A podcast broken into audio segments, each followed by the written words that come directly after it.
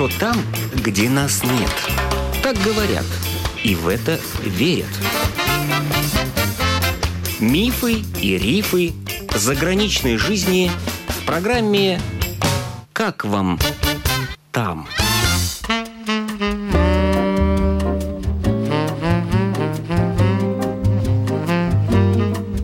Добрый день! В эфире автор программы Галина Грейдена. 12 лет назад, во время кризиса, рижанин Денис потерял работу и поехал на заработки в Англию.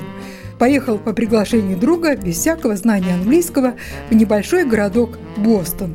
Кстати, город этот лидирует в Англии по числу иммигрантов из Восточной Европы. А еще Бостон называют восточноевропейским гетто.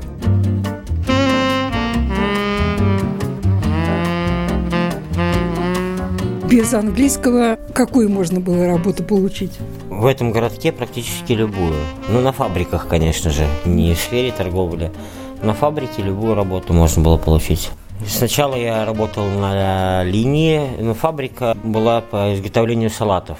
А потом я был главным на линии. Я приходил в начале работы, мне давали бумаги, сколько салата какого я должен изготовить и куда отправить. Кстати, вот салаты, гигиена соблюдалась, все чисто, все да, хорошо. Да, да, очень, гигиена очень соблюдалась. Даже если палету собираешь салата, если хоть в одном салатике где-то какой-то волосок упал, но это очень редко было. Но если такое происходило, выкидывали всю палету сразу же. А палета это что такое? Это примерно тонна салата. Там такая деревяшка, куда складывают ящики с салатами, и чтобы было легко его погрузить в машину, в фуру и увезти. Вот там много очень салатов. Если хоть в одном салатике 200 граммов где-то есть какая-то грязь, то сразу выкидывали всю палету. А кто этот волосок замечал? Я должен был смотреть за этим. Потом уже, когда меня назначили главным на линии. А нельзя было пропустить? Ну, они тебе есть. Нет, потом, когда грузят, если кто-то заметит, то тебя сразу же снимут с этой должности. Ага. А руки тоже мыли, да? Мне всегда рассказывают, как ты там... Я туда приходил, одевал шапочку специальную, чтобы волосы не падали, халат белый, только белый до самого пола, резиновые сапоги. Ну, смотря какую работу э, выполняли. Кто-то, кто прямо с салатом работал, то должны были какие-то перчаточки быть. А резиновые сапоги-то зачем? Потому что там постоянно мыли. Даже во время работы мыли всегда со шлангами все эти линии. Один салат сделали, и чтобы начать следующий салат делать, полностью вымывали пол, линию, все инструменты водой, химией, все вымывали, чтобы ну, ну, ни одной капли даже другого салата в другой салат не попало перед тем, как зайти на работу, ты должен помыть руки, перчаточки одеть, все. Выходишь, специальное зеркало стоит, и чтобы ты посмотрел на себя, не забыл ли ты что-то, потому что многие шапочку забывали одевать, и я в том числе. А кроме салатов еще где работали? Немножко, когда мне предложили на этой же фабрике салатов работать на машине, управляющей машиной. Ну, как управляющий громко сказано, ты просто ходишь вокруг машины огромной, она такая метров 50 в одну сторону и 4 метра в другую. Она делает абсолютно все. Загружаешь коробки, туда подвозишь салату пару тонн, загружаешь картон, она сама делает из картона ящики, сама складывает салат в маленькие коробочки, сама складывает эти коробочки в ящики и сама складывает все эти ящики в палету и опять сама же отправляет на склад. Ты должен просто ходить вокруг и смотреть, чтобы не было никакой ошибки.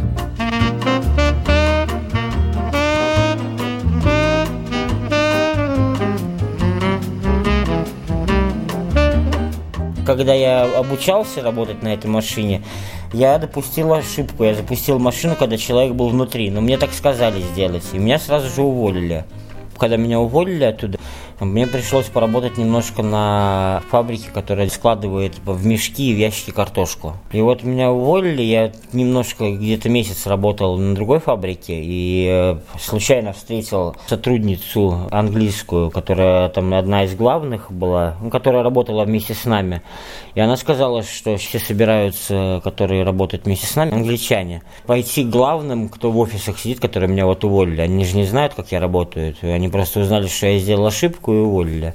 И они собрали к собранию и сказали, что я очень хороший сотрудник, всегда работал, не опаздывал, и меня вернули обратно. Мне позвонили на телефон и сказали, что мы ждем вас обратно. А кто это затеял такую ре- реабилитацию?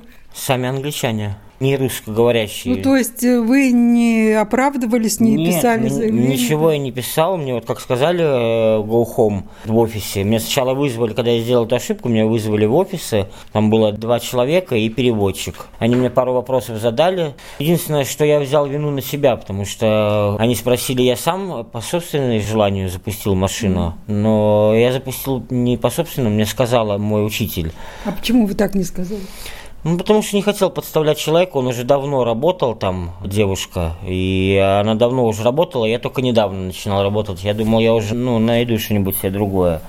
И сказал, что я сам так сделал. Но а вот, э, которые со мной работали англичане, они знали, что я так ну, не сделал, и пошли за меня, сказали, что я работаю хорошо, и никакой ошибки я не по своей воле сделал, и еще и не хотел подставлять человека. И меня Вернули? Вернули, позвонили мне на телефон, узнали как-то мой телефон. И Вы вернулись? Да, я вернулся с удовольствием. А как же вот знание английского совсем не надо было? Ну, нет, не надо было. Единственное, что надо было знать, когда меня сделали потом главным на этом аппарате, мне попросили выучить, как каждый ингредиент салатов называется, потому что когда заканчиваешь какой-то салат делать, ты должен был обязательно взять 200 грамм этого салата, пойти в специальную комнату, попробовать и написать все, что там находится в этом салате, и потом сравнить. Открываешь специальный журнал по названию всех салатов, и ты должен сравнить то, что ты написал, и то, что там должно быть. Если все совпадает, то салат отправляется уже по магазинам.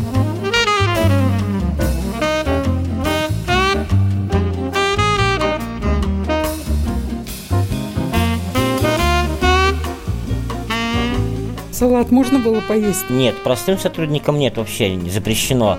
Но когда выходил на обед, они очень там дешево продавались в аппарате, ты мог покупать. А вот тот, кто главный на линии, вот как я, ну, меня поставили. Но это тоже через какое-то время, я там месяца 3-4 работал так хорошо. И вот кто главный на линии, тому надо было обязательно съесть каждого салата, который он изготовляет в течение дня, по 200 грамм. То есть мне не надо было даже обеда с собой брать. Мне это нравилось. Ну, не осточертели эти салаты есть их. Некоторые мне не нравились вообще, тогда я их не ел. Ты просто сидишь в отдельной комнате, специально отведенная комната для этого, и там вот приходят эти вот, которые там было у нас 20 линий, и вот до 20 человек, которые главные на каждой линии, туда приходил по очереди, ну, могли вместе прийти, попробовать. То есть, если тебе не нравился салат, ты мог просто посмотреть внимательно, ну, попробовать пару ложечек, чтобы знать точно, там все ингредиенты есть или нет. Но большинство салатов мне как бы нравилось. Ну, уже в магазине не покупали салаты, наверное. Нет, не покупал никогда. После этой фабрики, где салаты делали, дальше что? Я еще там работал и долго, ну как долго, где-то год, может, с чем-то. Мне дали отпуск, я полетел в Ригу. Погулял по Риге, с друзьями встретился.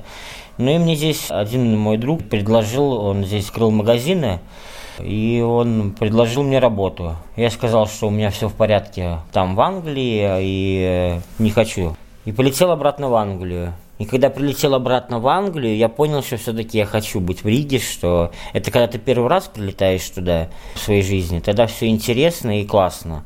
Но когда ты уже потом обратно прилетаешь в Ригу и обратно улетаешь в Англию, ты понимаешь, что все-таки здесь твои все родственники и друзья, и как бы твой язык все разговаривают. Я за полтора года, сколько там был, не было нужды выучить язык. Когда с Риги улетел в Англию, и как раз мои друзья все в Англии переезжали в другой город, они захотели, ну, что-то поменять. Mm-hmm.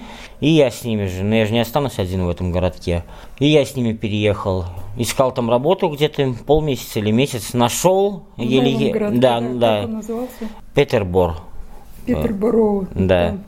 Ну и мне там уже не нравилось, потому что в основном англичане жили, только я мог поговорить со своими друзьями. И я позвонил своему другу, который мне предложил работу. Кстати, за такую же самую зарплату, даже больше, что я в Англии зарабатывал. Я в Англии зарабатывал в то время 45 фунтов в день, а здесь мне предложил друг за 50 латов, еще латы были, за 50 латов работать. Ну и я ему позвонил, сказал, что еще место свободно. Он сказал, да, конечно, и я полетел обратно уже.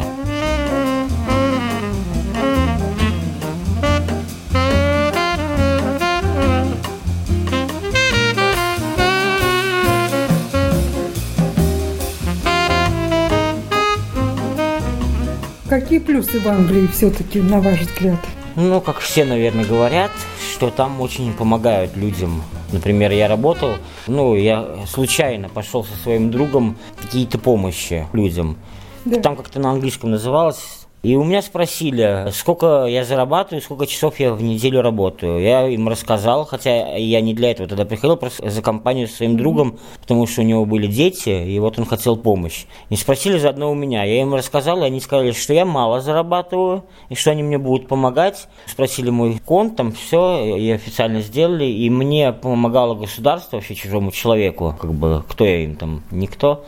И они мне давали 50 фунтов в неделю. Еще добавляли к моей зарплате. То есть плюс 200 фунтов в месяц, в да. месяц. Да. Просто мне добавляли, потому что им показалось, что я мало зарабатываю для их страны. Ну, мне это понравилось. Ну, работу легко найти. Ну, если знаешь английский, тогда вообще легко ее найти. Ну и легко без английского, но только в том городке, где без английского. В других городках все-таки был какой-то экзамен на знание английского языка, потому я уже в этом Петербург не мог найти легко работу. Я много-много, где-то месяц искал. А в Бостоне, когда приехал, я сразу же пришел, сразу же устроился. То есть там знали, что ты не знаешь английского и брали все равно. А вот жили где? Снимали что-то, да? Да, снимали. Жили... Компании целые, да? Компании, да. Сначала мы снимали вдвоем одну комнату с другом, а потом мы дом снимали всей, всей нашей компании. Но все равно дорого, жилье там дорогое. Даже просто комнату снимать одну на двоих, это надо было платить 100 фунтов в неделю. Но это был какой-то частный дом или многоквартирный? По-разному. Я пережил там очень во многих местах, потому что где-то бывает ты не заплатишь, или где-то там тебе не нравятся соседи, и переезжал много. Пожил вот за эти полтора года где-то в четырех местах пожил. Я жил в квартире в новостройке, ну, вот там больше всего мне нравилось. И дольше всего мы там пожили, потому что там -то жили тоже латыши, пара в одной комнате. Всего было там три комнаты, но у них считается только комнаты, где спишь. То есть телерум не считается. Там, где телевизор стоит, гостиная, это у них за комнату не считается. Вот там было две спальни и большая-большая гостиная. Ну и вот мы жили, ну как спали только в этой в маленькой спальне с другом. Ну там две кровати было и телевизор. И э, в другой спальне спала вот пара. Это. Вот нам там больше всего нравилось, потому что ни шума, ни гамма не было никогда. Всегда чистота, убрана. И все вместе в гостиной готовили. А когда заезжаешь в какой-то дом, там где литовцы, поляки, сначала кажется нормально, но это до первой гулянки. А что потом? Ну, где-то драки бывают, друг друга не поймешь, где-то э, шумят, тебе не нравится. Ну, как-то вот с поляками мы не находили общий язык большинство раз. Литовцы и латыши как-то мы э, ладили. ладили. А поляки... Э, пьют, люди пьют. Пьют, громкие, не дай бог он еще и выпьет. Ну, народ-то такой приезжал рабочий, без высшего образования. Ну да, да. Соответственно. И, да, кстати, и в основном, у кого я даже латышей спрашивал, мы единственная наша компания, там у нас было я, еще два человека – два брата. Мы единственные были с Риги. И литовцы, они тоже были с Паланги, по-моему, не из деревни. А все остальные э, литовцы, латыши все с какой-то деревни.